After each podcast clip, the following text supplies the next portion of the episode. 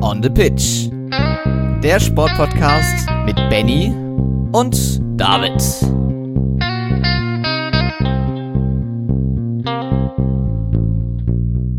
Novak Djokovic jagt einen Rekord nach dem anderen. In der Leichtathletik ist das jetzt schon seit Wochen so. Gerade äh, wieder, wieder einige Weltrekorde gefallen. Und in Le Mans kann man verzeichnen, dass Ferrari zwar in der Formel 1 gar nichts auf die Reihe bekommt, aber da läuft es doch ganz gut. Das alles und noch viel mehr in der 165. Folge von On the Pitch, der Sportpodcast. Und ich freue mich, endlich wieder den David zu begrüßen, der hier eigentlich Woche für Woche auch ähm, dabei ist. Moin, moin, David. Guten Tag, ich bin aus Afrika wieder heil zurückgekehrt und freue mich wieder dabei zu sein. Ähm, ja, wir haben eine Menge Folgen, ähm, eine Menge Themen in unserer Folge heute. Ein ähm, bisschen chaotisch geht das Ganze los, aber wir kommen sicherlich rein. Wir beginnen natürlich mit dem Djokovic-Triumph im Tennis. Wir haben dann wirklich die spektakuläre Leichtathletikwoche noch für euch aufbereitet. Wir blicken auf den letzten HBL-Spieltag. Der Handball ist auch vorbei, mehr oder weniger.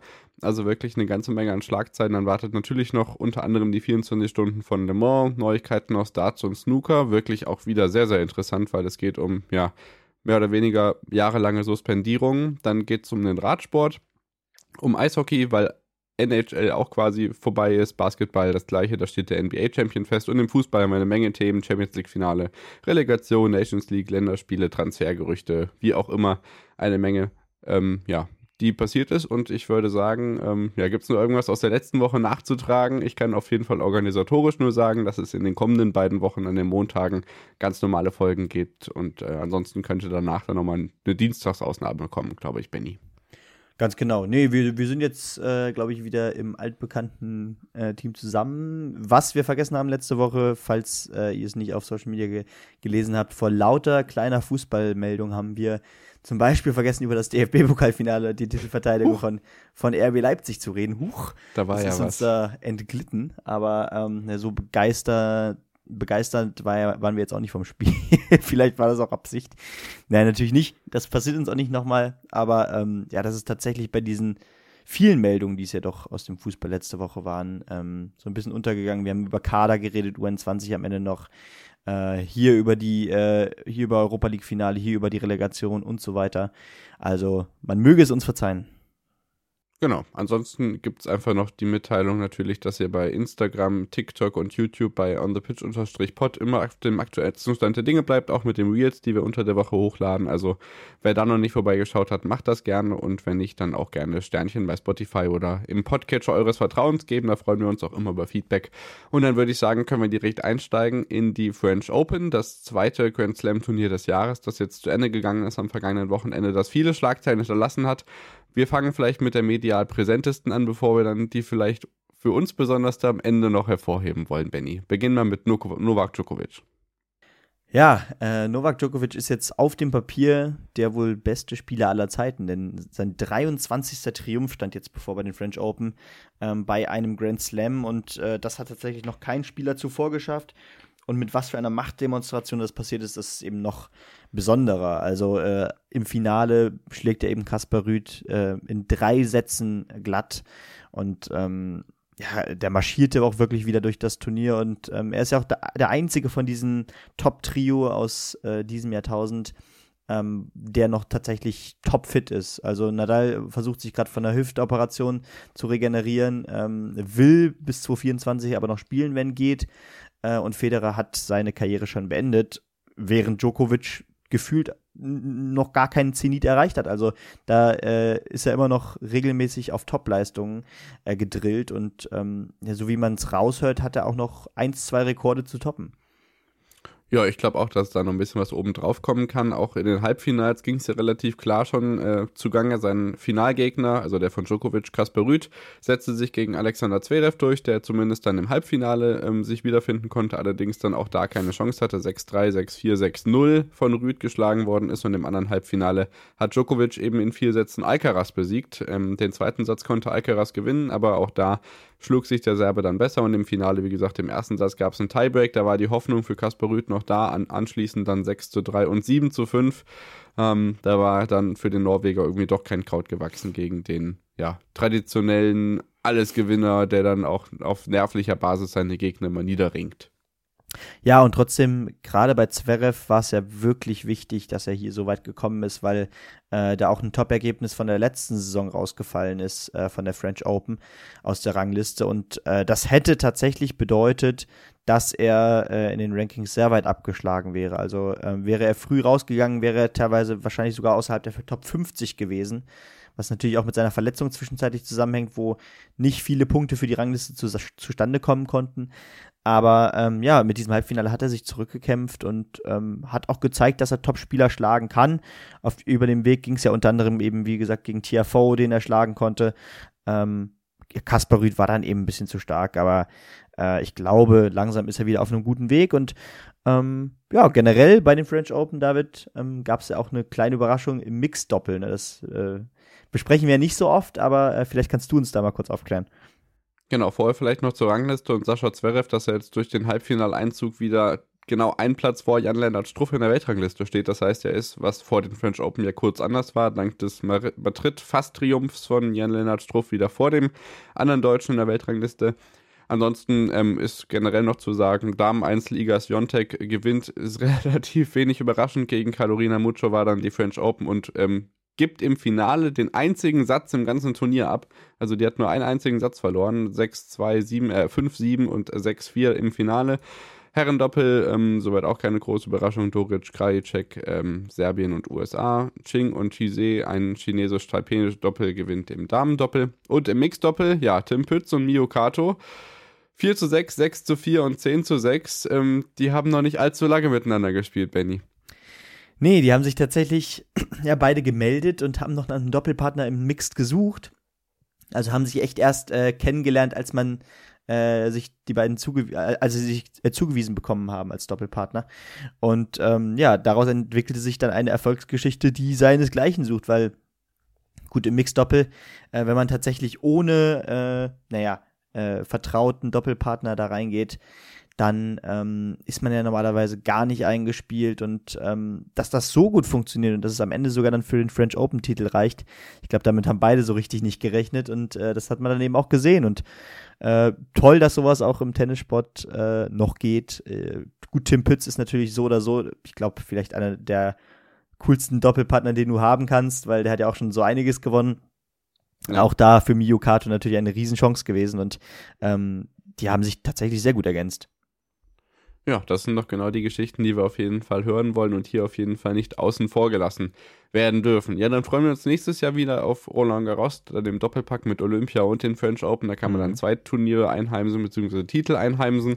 Und dann machen wir weiter mit der Leichtathletik, weil ich glaube, wir haben aus dem Tennis jetzt weiter nichts. Da beginnt jetzt natürlich wieder die Wimbledon-Vorbereitung. Dementsprechend, das ähm, ja, läuft jetzt natürlich in den kommenden Wochen an. Und dann springen wir zur Leichtathletik und beginnen mit einem Karriereende und zwar von Gregor Traber, dem Hürdensprinter, der vor allem 2016 ein bisschen hervorgestochen ist und ganz knapp dort in Rio am Olympia-Finale vorbeigeschrammt ist. Auch ja, das ein oder andere Verletzungspech hatte und deswegen auch schon jetzt, Benny hat es vorhin im Vorgespräch erwähnt, hier recht früh auch ähm, ja, die Karriere beendet, 15 Mal unter 13,50 gewesen über die 110 Meter Hürden, ähm, Mixed-Hürdenstaffel bei den letztes Jahr oder vor zwei Jahren bei den World Relays noch Gold gewonnen. Also jetzt nicht die ganz großen internationalen Titel, aber auf jeden Fall ähm, ja, ein prägender Name in den letzten Jahren in der Leichtathletik gewesen, bei dem sicherlich noch ein bisschen mehr gegangen wäre, wenn er nicht ganz so oft verletzt gewesen wäre. Ähm, ja, acht deutsche Meistertitel. Also er hat auf jeden Fall was auf seiner äh, Habenseite stehen, wie man so schön sagt. Ja, und mit 30 ja auch verhältnismäßig früh, wobei das ja bei Sprintern dann öfter der Fall ist als in anderen Sportarten. Ähm, aber ja, dennoch natürlich eine äh, begeisternde Karriere hinter sich gebracht und ähm, deswegen natürlich auch absolut zu Recht hier in unserem Podcast zu finden. So, und jetzt geht's richtig los. Also zum einen noch die Meldung, dass Anni Hofmann im Speerwerfen äh, Kreuzbandriss sich zugezogen hat und dieses Jahr nicht an den großen Highlights äh, teilnehmen wird. Ein Hinweis für euch, am Samstag und am Sonntag ist das Mehrkampf-Meeting in Ratingen. Die ARD überträgt den Sportschau-Livestream, das ist sicherlich ganz äh, sehenswert, auch weil da sicherlich ein paar große Namen dabei sind und die Special Olympics in Berlin beginnen ja mit der großen Medienallianz begleitet auch am Wochenende. Und was im Zehnkampf besonders hervorgestochen ist, ist in der vergangenen Woche Leo Neugebauer. Der hat einen deutschen Rekord aufgestellt im Zehnkampf bei den NCAA Championships. 8836 Punkte aufgestellt. Das sind mehr als die, ähm, ja, umgerechnet 8832 von Jürgen Hingsen, die er vor 39 Jahren genau auf den Tag ähm, äh, davor ähm, ja, erreicht hat. Also wirklich eine phänomenale von Leo, äh, Leistung von Leo Neugebauer, der sich hier so als die neue deutsche Zehnkampfhoffnung hervorgestochen hat. Ist ja immer ein bisschen hinter der ja, Top-Riege mit Kai Katzmirek und äh, Niklas Kaul und etc. Ähm, ja, gewesen in den vergangenen Jahren, aber ich glaube, da kommt jemand, der sich richtig gut hervortut. Und wie er selbst so schön sagt, ähm, ja, was ich gemacht habe, ist so krass und ich glaube, da kannst du ihm auf jeden Fall zustimmen. Ja, klar, also ähm, es ist ja nicht nur der, der neue deutsche Rekord im Zehnkampf mit über 8800 Punkten, sondern auch der siebthöchste, äh, die siebthöchste Punktzahl äh, ja, aller Zeiten. Ähm, also genau, äh, ja. in diesem Jahr. Und äh, das ist ja schon eine Besonderheit. Das zeigt ja schon, dass er da momentan in Gefilde reinsticht, in der es tatsächlich um die Weltspitze geht. Ne? Und ähm, das ist eine tolle Geschichte. Das ist vor allem pünktlich, äh, wie wir so oft sagen ähm, weil es ja wirklich jetzt doch auch auf die Groß-Events langsam zugeht und deswegen ist es besonders schön, dass es jetzt hier schon so gut für ihn läuft. Ähm, und du sagst es schon genau, zum Beispiel natürlich Niklas Kaul, äh, den Namen, der Name, der sagt wahrscheinlich einigen mehr etwas, gerade auch nach letztem Jahr. Äh, und dennoch äh, macht, tut sich dahinter eben äh, so ein Platz auf für jemanden, der ähm, in diese Lücke, die, diese Lücke halt auch, auch irgendwann schließen kann. Vielleicht ja auch schon in diesem Jahr. Genau, er hat letztes Jahr auch das erste Mal erst die 8000 Punkte Marke, geknackt, deswegen ist es jetzt nicht nur eine, sorry, die Nase ist ein bisschen zu, äh, phänomenale Einzelleistung, sondern vor allem eine wirklich spektakuläre Steigerung, die er da seit Monaten hinlegt. Wenn das jetzt proportional weitergeht, möchte ich nicht sagen, wo das hingeht, aber auf jeden Fall wünschen wir ihm alles Beste für die Großereignisse, die bevorstehen und können natürlich noch hinterher schieben, dass das ja nur eins von wenigen Highlights in der Leichtathletik in dieser Woche war, weil wir haben zudem noch ähm, ja, eine traurige Meldung. Jim Heinz ist verstorben. Das ist der erste Mensch, der unter 10 Sekunden gelaufen ist. Ähm, wenn man jetzt mal. Oh, das ist peinlich. Jetzt habe ich den Namen von dem äh, Armin Hari, heißt er, glaube ich. Genau. Armin Hari, der Deutsche, der das auch geschafft hat, äh, ähm, außen vor lässt ist verstorben und die positiven Meldungen sind äh, der 2-Meilen-Weltrekord bzw. World Athletics äh, tituliert es immer als Weltbestleistung, weil die Distanz nicht olympisch ist von ja Jakob Ingebrigtsen.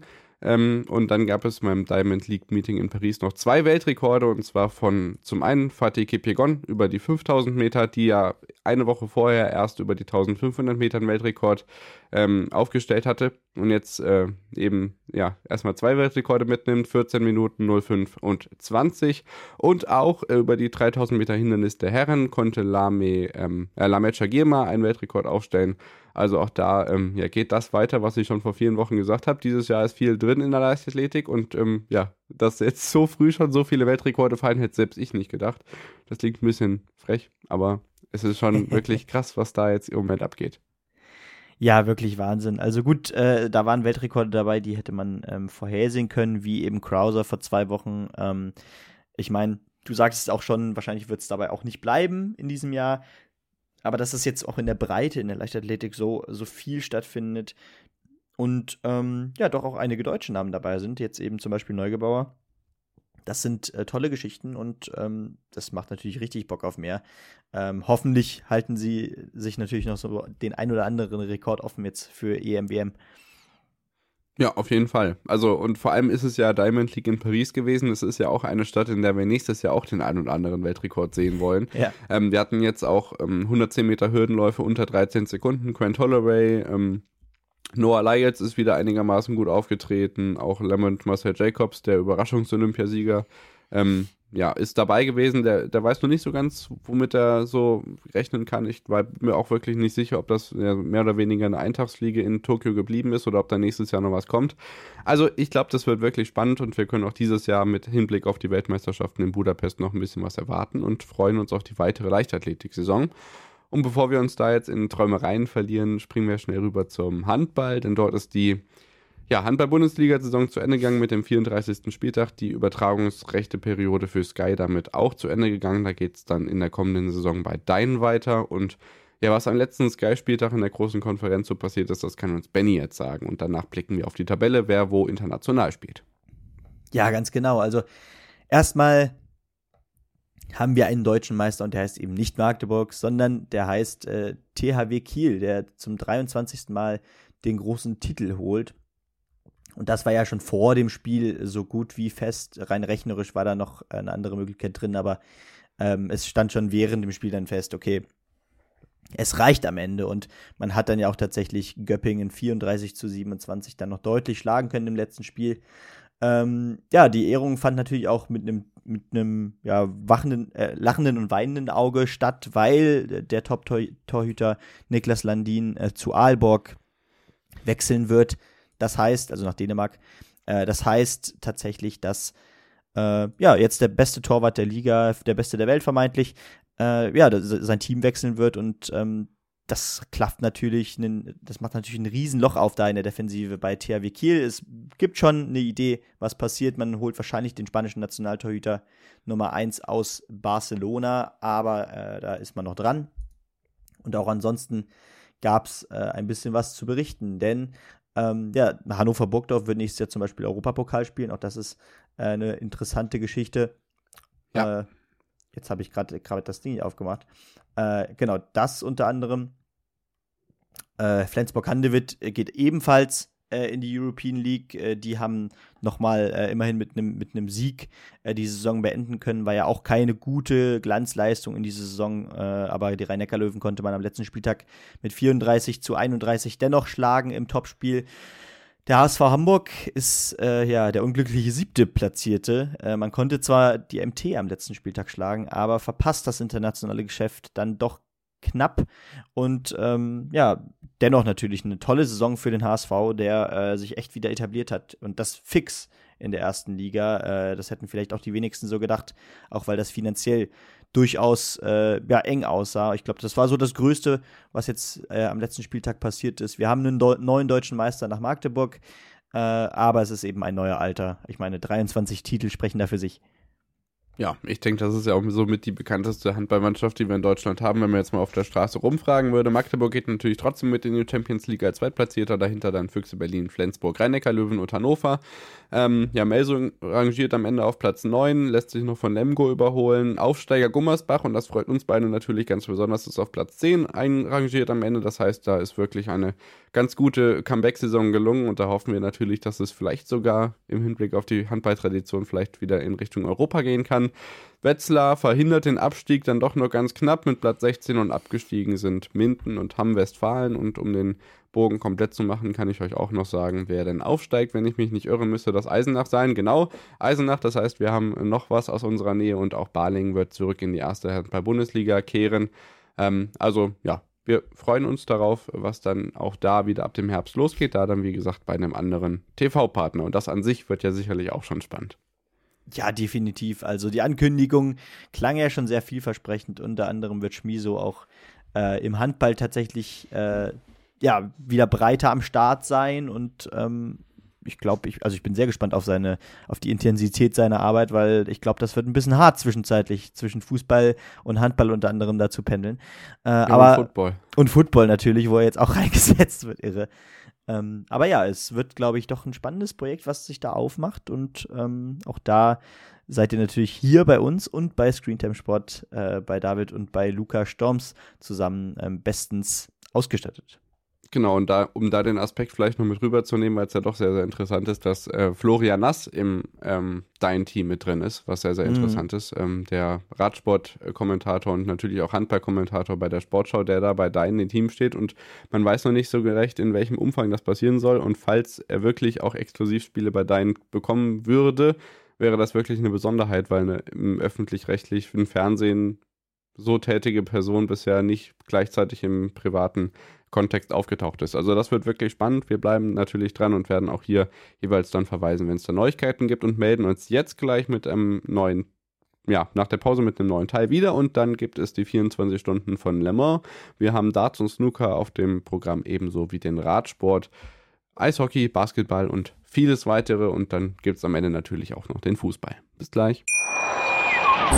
Hey, Malte Asmus von meinsportpodcast.de hier. Ab März geht's weiter mit unseren 100 Fußballlegenden. Staffel 4 bereits. Freut euch auf Zlatan Ibrahimovic, Michel Platini, Cesar Luis Minotti, Paolo Maldini, um nur mal vier zu nennen.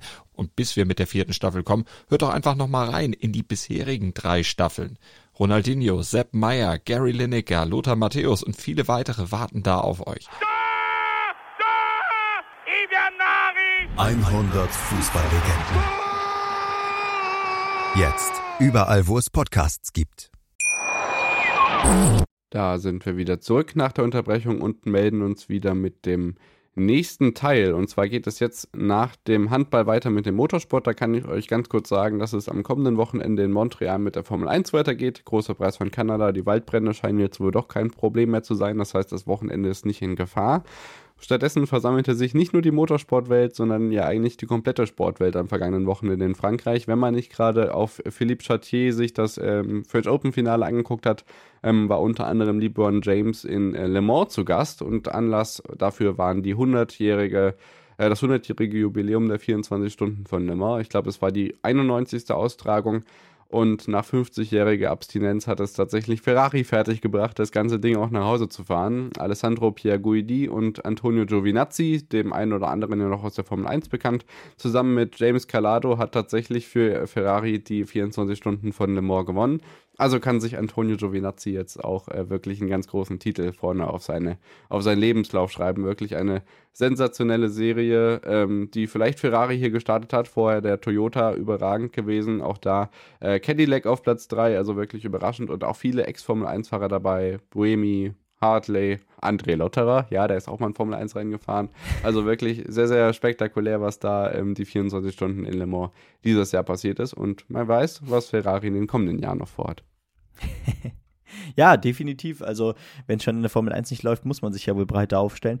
Aber äh, ja, es, es, ist immer interessant zu sehen, dass ähm, diverse äh, ehemalige Formel 1-Fahrer oder die, die es noch werden wollen, in komplett anderen Rennserien äh, an den Start gehen und ähm, auch dort zu überzeugen wissen. Ähm, ist doch interessant, wie da Sportarten, also äh, klar, es, es geht alles unter dem Rahmen oder im Rahmen äh, Rennsport, aber es ist dann doch ja eine Ecke zwischen Le Mans und äh, der Formel 1 äh, von der Art her und äh, dementsprechend trotzdem spannend, äh, wie viel Schnittmenge da mit äh, Fahrern und Teams ist, ne?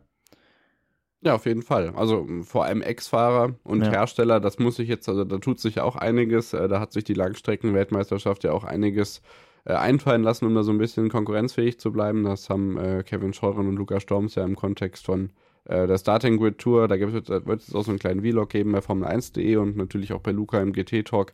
Also das ist schon wirklich spannend. Ähm, 300.000 Leute vor Ort sind natürlich auch ein ähm, ja, kleiner Bestandteil davon, dass es wirklich auch sehenswert ist.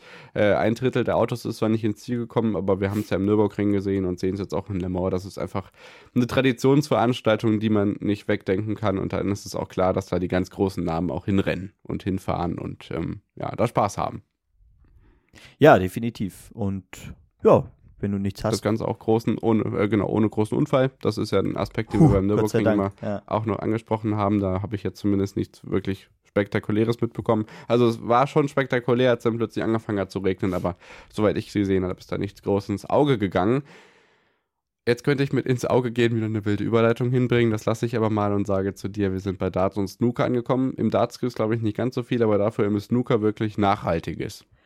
Genau, aber leider etwas, was eben neben dem Platz stattfindet, äh, neben dem Snookertisch. Aber ähm, ja, natürlich muss das auch angesprochen werden, weil wir hatten schon mal in einer vorherigen Folge darüber geredet. Es gab mehrere Vorfälle von Matchfixing, also von Betrug äh, von chinesischen Snookerspielern, äh, die ja mittlerweile auch wirklich die Snookertour in Teilen dominieren, zumindest in der Breite.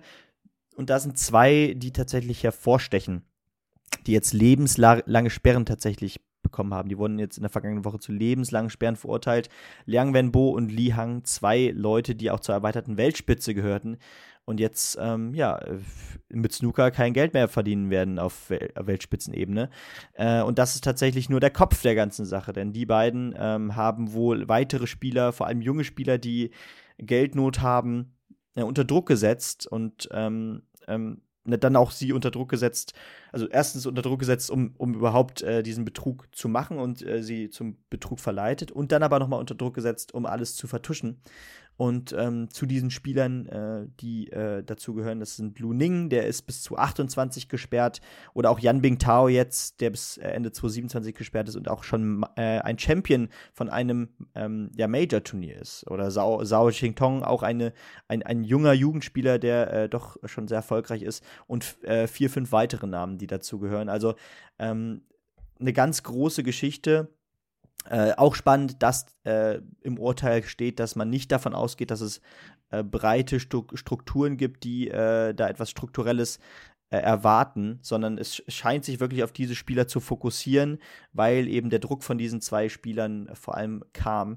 Aber spannende Geschichte, gerade weil es natürlich alles Chinesen sind.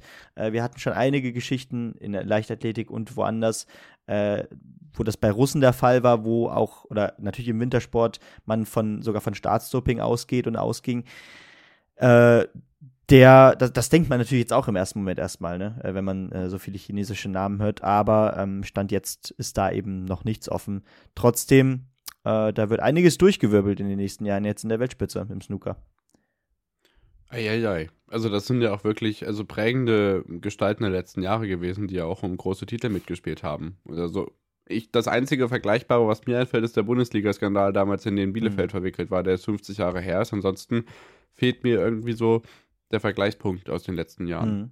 Ja, und äh, Rolf Kalb hat das in seinem Kommentar äh, auf eurosport.de, äh, die, die sich interessieren, können da ja mal reinlesen, eigentlich auch ganz gut zusammengefasst, dass selbst für die, die jetzt zwei Jahre gesperrt sind, wie Xing Tong zum Beispiel, äh, der hat sich als junger Spieler jetzt erst etabliert, das wird ganz schwer, sich in zwei Jahren, nach zwei Jahren ohne äh, naja, ohne Profi-Snooker äh, sich überhaupt wieder neu für die Tour zu qualifizieren. Also da, da geht einiges an Arbeit auch verloren ähm, für diese jungen, talentierten Spieler, die dann entweder es böswillig gemacht haben oder teilweise, was ich auch glaube, tatsächlich äh, leichtsinnig ähm, diese Sachen einfach mit, mit sich machen lassen haben.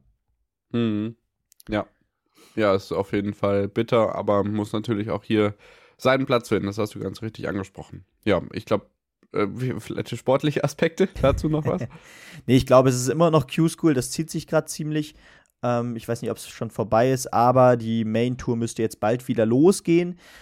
Aber dann würde ich jetzt einfach mal den Anlass nehmen und äh, ganz kurz auf den Dartsport schauen. Äh, da gibt es jetzt nicht viel. Erstens vielleicht die Meldung, äh, am nächsten Wochenende, am Donnerstag schon, beginnt äh, der World Cup of Darts, das Teamduell, das Duo-Duell mit den jeweils zwei besten Spielern aus jedem Land. Äh, die Besonderheit ist, dass es jetzt nicht mehr 32, sondern 40 Teams ist und äh, es tatsächlich eine Gruppenphase gibt mit Dreierteams jeweils.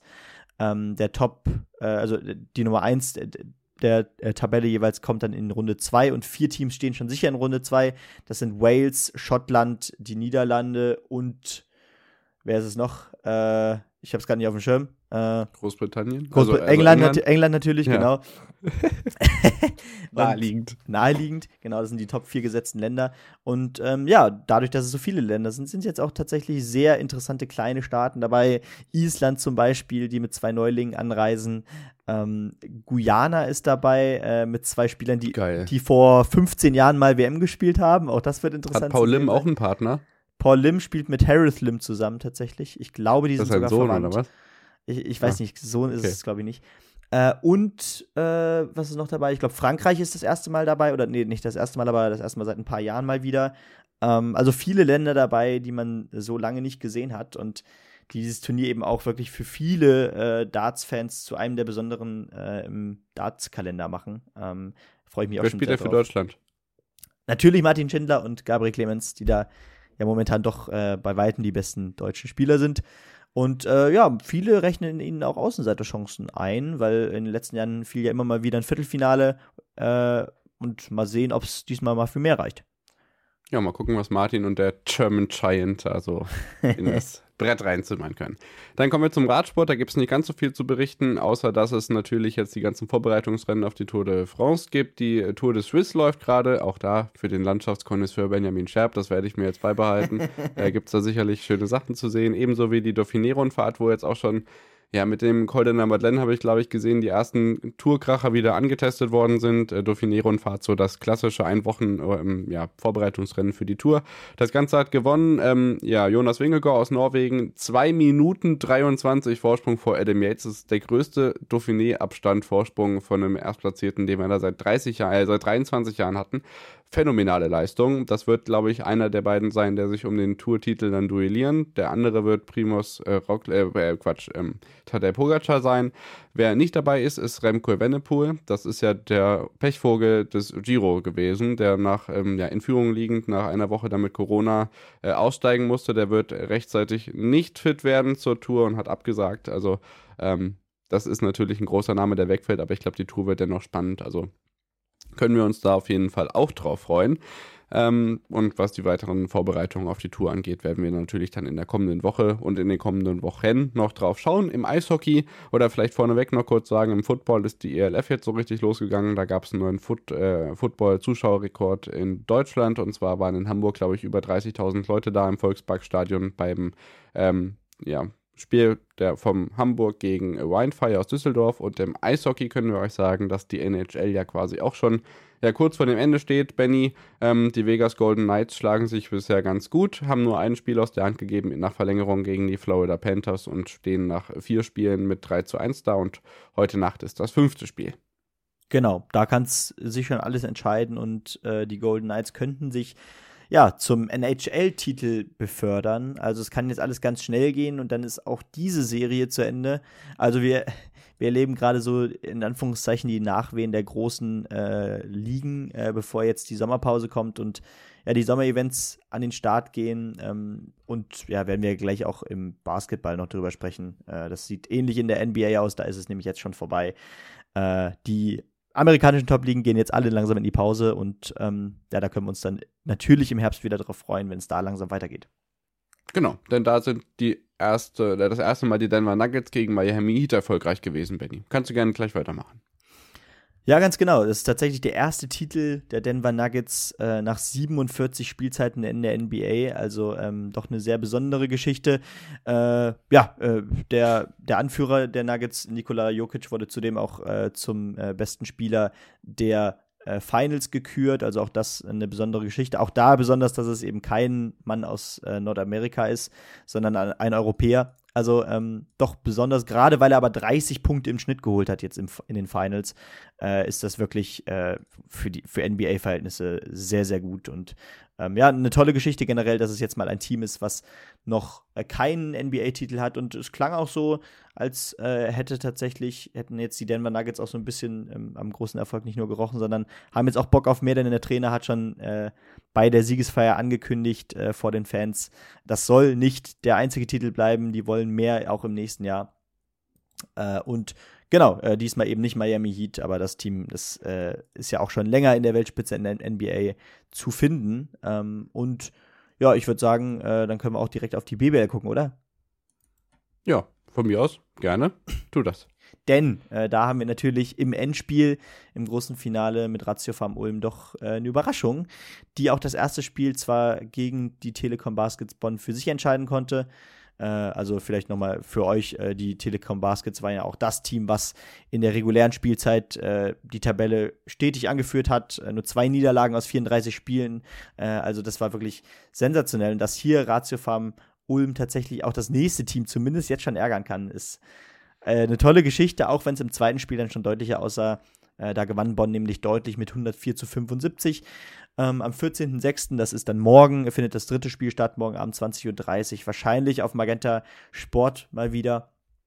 Ähm, vielleicht gibt es ja auch wieder eine Ausnahmeregelung für Sport 1, aber irgendein Spiel werden sie sicherlich auch noch übertragen. Ähm, aber naja, Bonn wäre natürlich äh, der klare Favorit jetzt auch immer noch. Aber also wenn Ratio vom Ulm diese Geschichte noch zu Ende schreibt, dann, äh, ich, ich, weiß nicht, also in den letzten Jahren kann ich mich nicht daran erinnern, dass es so eine große Überraschung mal gab. Nee, das geht mir ähnlich und ich gucke mal nach. Sport 1 überträgt Ulm gegen Bonn, Spiel 3 am ah, ja. Mittwochabend. Na also. Also einschalten. so, Einschaltbefehl. So. Genau, ich denke, dann sind wir durch, oder? Ja, ich denke, das wäre es aus dem Basketball. Äh, das, ja, wir werden dann nächste Woche natürlich über die restlichen Spiele wahrscheinlich blicken äh, aus der BBL und äh, ja, dann hat sich es auch mit den, mit den deutschen Top-Ligen aus Basketball, Handball, Fußball was langsam langsam beginnen jetzt wirklich alles, die Events, ne? Also, also einfach alles. U21 ja. U21 EM beginnt jetzt bald. Äh, da freue ich mich sehr drauf. Äh, und dann geht so alles Schlag auf Schlag plötzlich. Frauenfußball WM. Also wie genau. gesagt, es war ein bisschen chaotisch. Die nächsten beiden Wochen bleiben ganz normal. Gleich geht es ja noch mit dem Fußball weiter. Äh, ansonsten gerne vorbeischauen at on the pitch pod bei Twitter, Instagram, YouTube, TikTok, überall so wird vertreten. Äh, folgt da gerne rein und hinterlasst uns Kommentaren, Kommentare zu den verschiedenen Themen. Und im Fußball gibt es gleich unter anderem Relegation, Champions League Finale, Länderspiele, Nations League, Transfergerüchte, die U20 Weltmeisterschaft und noch viel mehr Spaß mit Sandro Wagner. Bis gleich.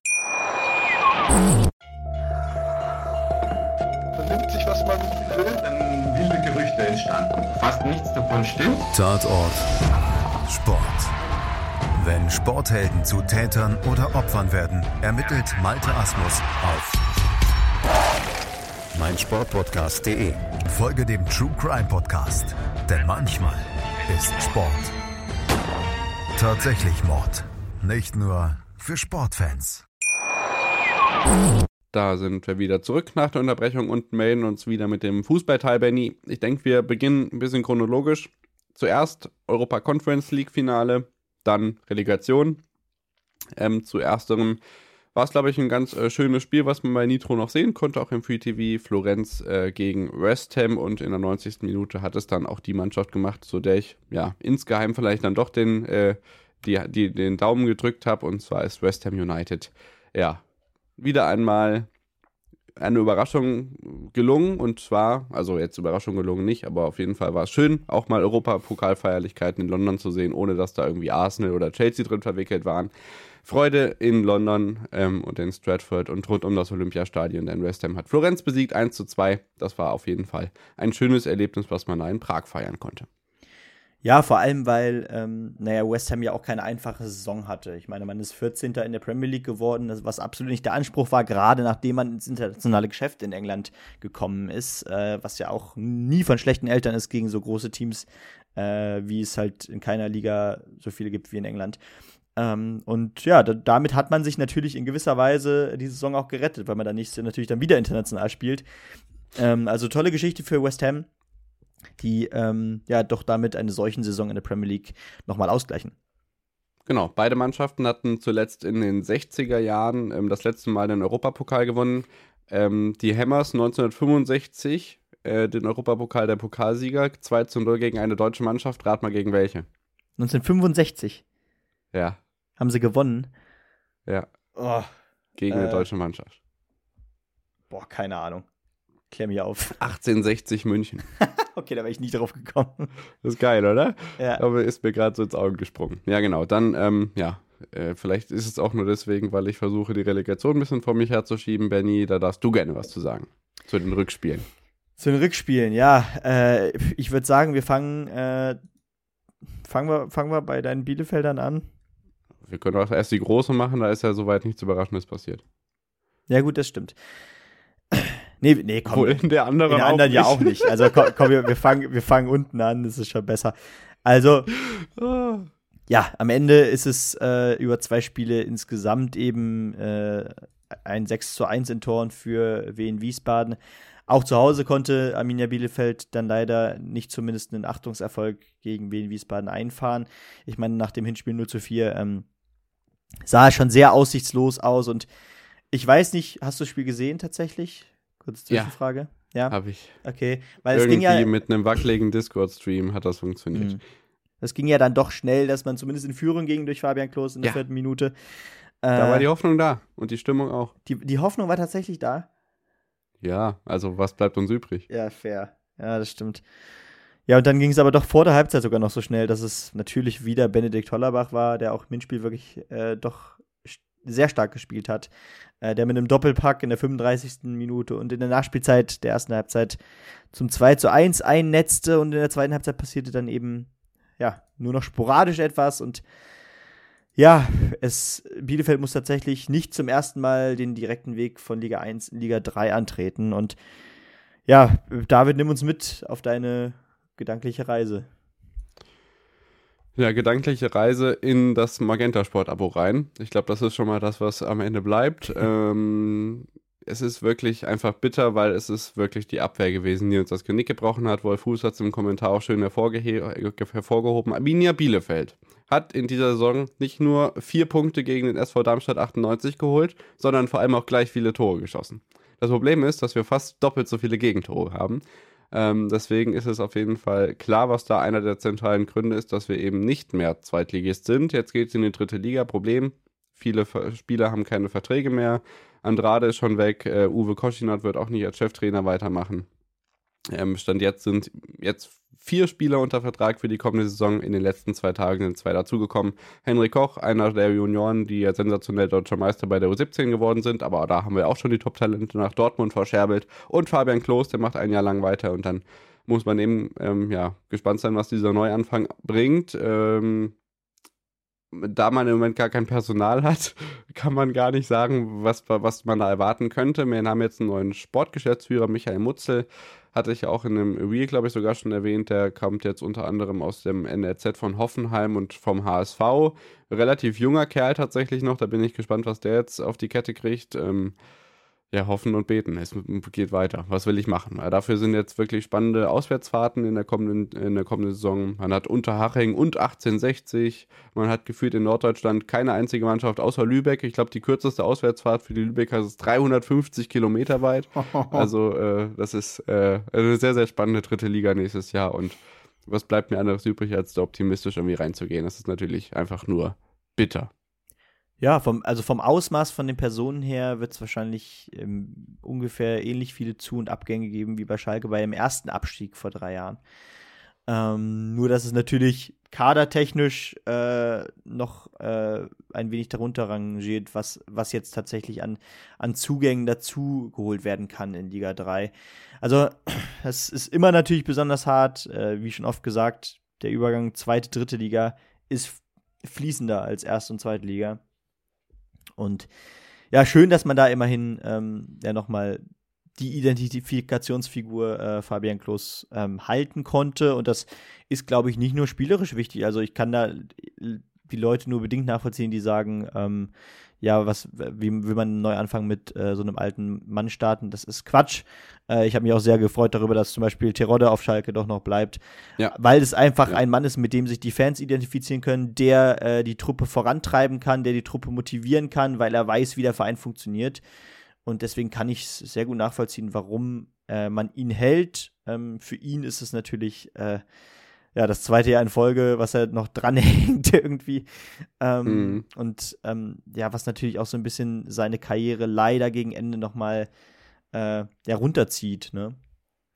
Ja, mal gucken, wie lange er noch dranhängt. Also da, äh, vielleicht auf der anderen Seite noch ganz herzlichen Glückwunsch, weil wir auch beide Hessen sind, dass äh, die Landeshauptstadt wieder in der zweiten Bundesliga vertreten ist. Ja. Ich meine, das fällt mir relativ schwer, ist aber auf jeden Fall eine Erwähnung wert. Ich freue mich auch schon im Herbst das dann vielleicht irgendwie begleiten zu können. Details folgen, weil wir drei hessische Teams in den DFL-Ligen haben und zwei davon sogar in der ersten. Das ist auf jeden Fall sehr, sehr schön. Ähm, und ansonsten darf sich Bielefeld natürlich auf Saarbrücken freuen, wo immer sensationelle Stimmung ist. Dann haben wir Dynamo Dresden, sowieso abenteuerlich. SV Waldhof Mannheim, wo jetzt der Ex-Bielefelder Co-Trainer Rüdiger Rehm in den Cheftrainerposten geht. Wie gesagt, 1860 habe ich angesprochen. Man hat Viktoria Köln, du hast ein Derby gegen Ferl, die wieder zu Hause spielen dürfen. Du hast Ingolstadt, die haben auch mal Bundesliga gespielt. Du hast Duisburg, was ein fucking riesiges Stadion ist. Du darfst in die Rote Erde zu Borussia Dortmund 2. Du hast ein ekelhaftes Auswärtsspiel in Aue. Du hast Traditionsvereine wie Rot-Weiß Essen. Also, was willst du mehr? Das ist doch Fußballtradition, wie man sie sich nur wünschen lässt. Und ich glaube, mit dem Optimismus ausgestattet kann sich Arminia hoffentlich irgendwie in der oberen Tabellenhälfte festsetzen und mehr will ich erstmal gar nicht. Und Unterhaching kommt auch dazu, hatte ich schon gesagt, äh, Sandro Wagner hat sich in der Relegation gegen Energie Cottbus durchgesetzt. Ja, ganz genau. Also Wagner äh, funktioniert jetzt äh, offensichtlich auch als Trainer und äh, Haching ist jetzt, glaube ich, auch zum zweiten Mal äh, ja, wieder hoch äh, in kurzer Zeit. Und ja, auch ein Verein, der vielleicht in die dritte Liga durchaus auch gehört oder zumindest zum erweiterten Kreis gehört, der immer wieder um die dritte Liga mitkämpft. Ja, es gibt viele Traditionsvereine und ähm, viele ehemalige Erstligavereine in Liga 3. Aber natürlich ist das jetzt auch ein bisschen schön Malerei. Ich erzähle das ja auch immer, wenn ich, wenn Schalke jetzt in die zweite Liga runtergeht. Ich freue mich tatsächlich, ich freue mich tatsächlich ja. auf die Auswärtsfahrten. Ich freue mich tatsächlich auch auf die Teams, aber ich freue mich nicht auf die zweite Liga. und wieder treffen wir nicht gegeneinander aufeinander. Genau, also was so. soll das eigentlich? Wir, wir bleiben bei nordhessischem und Bielefelder Optimismus und kommen zum Champions League-Finale, denn Stefan Ortega Moreno ist Champions League-Sieger 2023. Manchester City gewinnt 1 zu 0 gegen Inter Mailand und es ist eben nicht nur Ilka Gündogan, der verdientermaßen eine Medaille um den Hals hängen hat. Boah, ja, das ist immerhin irgendeine Geschichte, die, ähm, die mit Bielefeld zusammenhängt und nicht nur negativ ist. Also äh, ja, was eine Geschichte. Erstmal natürlich das Triple für Manchester City. Ähm, die ersten Titel generell für Haaland im inter internationalen Fußball, ähm, der sich das natürlich auch verdient hat und ähm, dennoch natürlich vielleicht blutet da so ein bisschen das, das Historienherz, äh, das dann Inter Mailand äh, leider knapp gescheitert ist, weil ähm, irgendwie ist es eine tolle Geschichte, wie in, sich Inter Mailand wieder im internationalen Top-Fußball etablieren konnte. Aber am Ende muss man, glaube ich, ganz klar sagen, äh, nicht nur für Stefan Ortega, sondern generell äh, Manchester City hat das schon am Ende absolut verdient gewonnen. Äh, der Torschütze am Ende Rodri in der 68. Minute. Äh, und ja, am Ende bleibt, dass, äh, dass der Mailänder Fußball zurück ist, mit zwei Teams im Halbfinale. Äh, und dass Manchester City jetzt endgültig ähm, sich zu den absoluten Top-Teams zählen kann, weil jetzt hat man auch den ersten großen internationalen Titel. Ja, auf jeden Fall. Ähm, ja, eine interessante Perspektive auch für die kommenden Jahre, inwieweit sich der italienische Fußball dann natürlich halten kann. Man hatte Europa League-Finalist, Europa Conference League-Finalist, zwei italienische Teams im Halbfinale der Champions League. Also ich glaube tatsächlich, dass es vielleicht doch nur eine Eintagsliga war. Mhm. Und wenn nicht, dann ist diese in Anführungszeichen unterklassige italienische Liga mit den verrotteten Stadien vielleicht doch gar nicht so schlecht, wie wir immer alle denken. Ähm, weil auch da natürlich die Fluktuation vielleicht nicht ganz so hoch ist, wie wir es zum Beispiel jetzt in der Premier League sehen, wo solche Vereine wie Everton und äh, Leicester halt um den Abstieg kämpfen bzw. absteigen.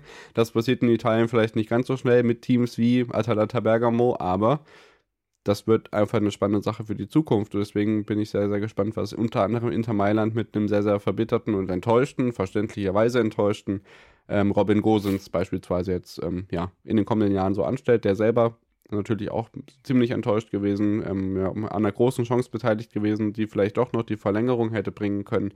Ähm, naja, so ist es nun mal im Fußball und Pep Guardiola hat mit Man City natürlich auch schon lange genug darauf hingearbeitet. Irgendwann musste es ja mal funktionieren. Ja, ganz genau. Also, ähm, also für ihn kann man sich auch tatsächlich freuen. Ähm, aber ja, so ist es jetzt am Ende. Äh, Manchester City. Ich glaube, viele haben äh, ähnlich wie bei PSG gehofft, dass es sich noch ein paar Jahre herauszögert, aber es war einfach erwartbar, äh, weil Man City doch in den letzten Jahren äh, sehr gute Arbeit gemacht hat und äh, hat, das da auch definitiv verdient und äh, das bleibt jedenfalls von der Champions League. Und ähm, ja. ja genau, zwei kleinere weitere Schlagzeilen, die wir noch haben, ist, dass Uruguay U20 Weltmeister geworden ist. Ich glaube in Argentinien. Da sind so ein bisschen, äh, ja, 20. Jahrhundert-Vibes, was die Nationen und die jeweiligen Austragungsorte angeht, was die äh, im Fußball die WM-Titel.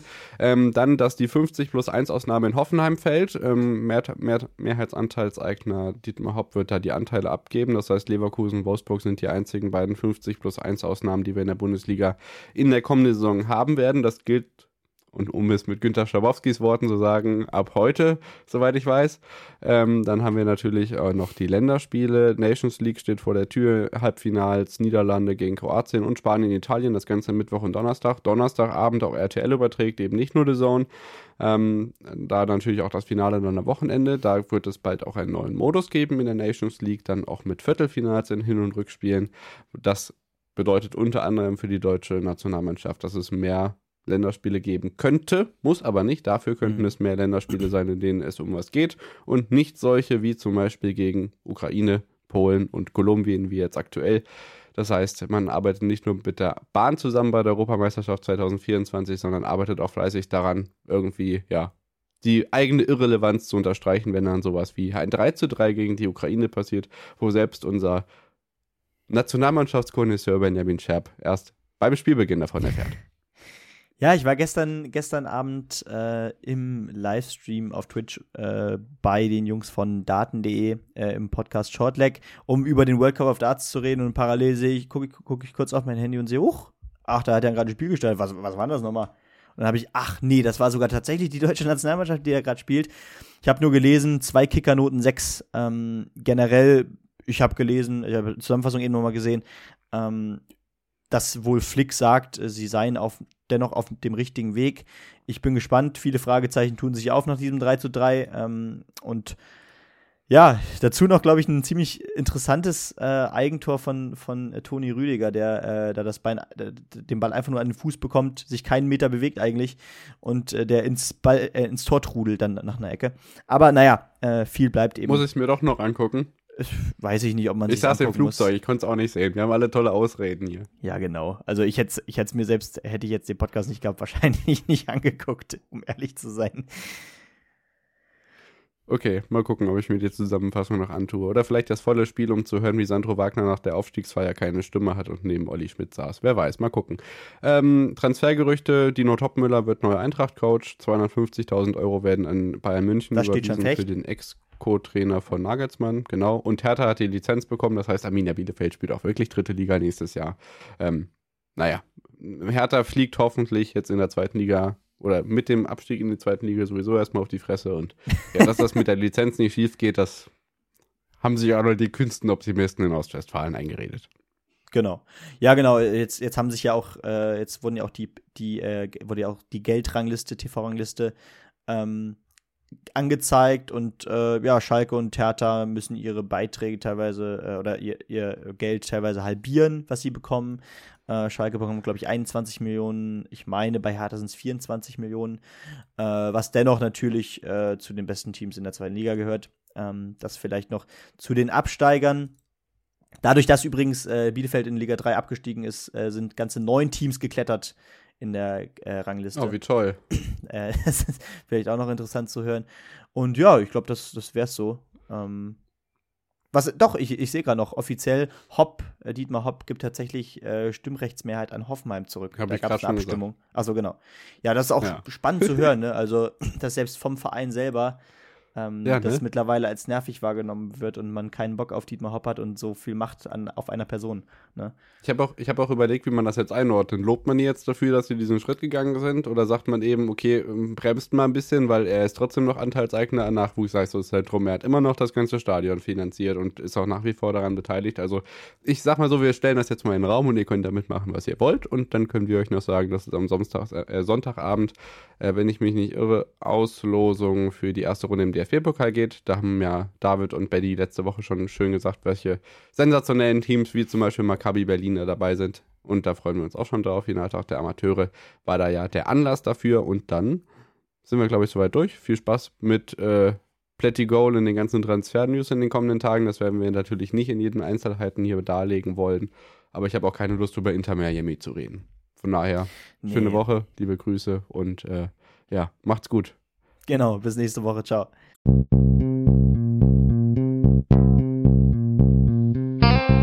On the Pitch. Der Sportpodcast mit Benny und David.